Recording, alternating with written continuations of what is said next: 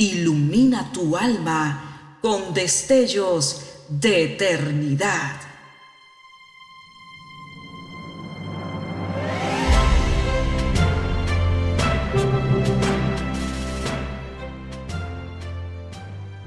Estás por escuchar una entrega más de Gemas para el Alma 2023.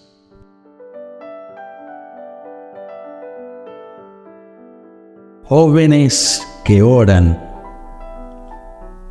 Y Daniel, cuando supo que la escritura estaba firmada, entróse en su casa y abiertas las ventanas de su cámara que estaban hacia Jerusalén, hincábase de rodillas tres veces al día y oraba y confesaba delante de su Dios como lo solía hacer antes. Daniel capítulo 6, versículo 10. Es indiscutible la eficacia de la piedad y de la oración, porque mediante tantos libros, consejos, conferencias profilácticas, no alcanzan a vivir puros nuestros jóvenes?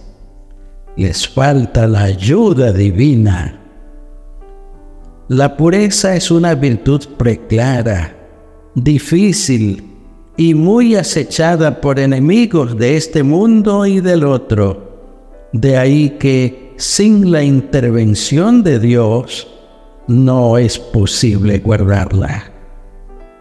Sin mí nada podéis hacer. Aquel nada asusta a los más grandes campeones de la fe. Sin la ayuda divina no obtendremos nada. Por eso hace falta absoluta recurrir al Señor, pedirle incesantemente, confiar continuamente en Él, en su amparo y en su favor. El doctor Nardelli dice así, Pongamos dos jóvenes sinceros que quieran ser castos. Uno tiene fe y el otro es incrédulo. El primero, el que tiene fe, llevará ganado el 50% en la empresa.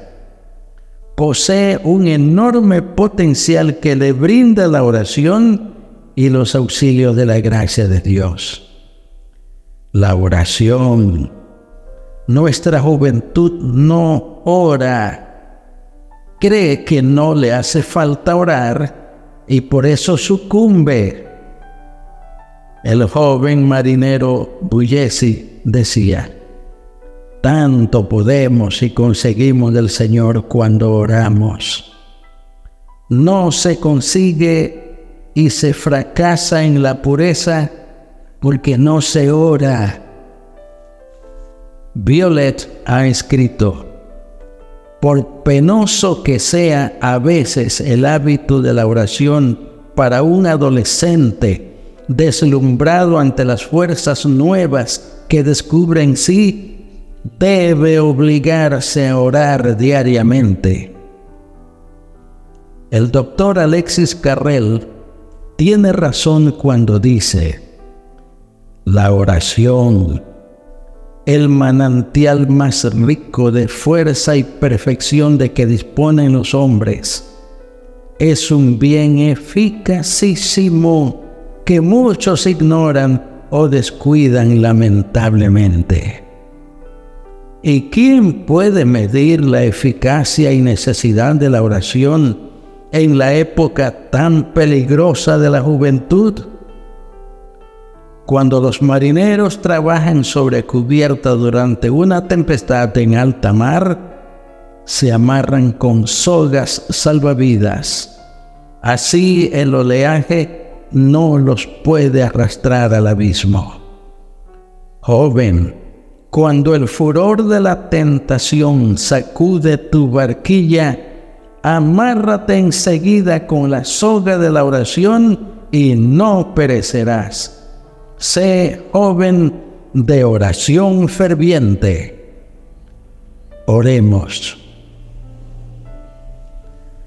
Padre Santo, la santa actitud de orar, de elevar plegarias ante ti, es un recurso valiosísimo en el peregrinaje del creyente de este lado del cielo. Pero hay muchos que lo menosprecian, no lo aman, no la practican. Bendice a quienes oran con integridad y bendice también a los que no oran, para que en algún momento un rayo de luz de tu gracia les convenza de la grandeza y eficacia de la oración. En el nombre de tu Hijo Jesús lo rogamos. Amén.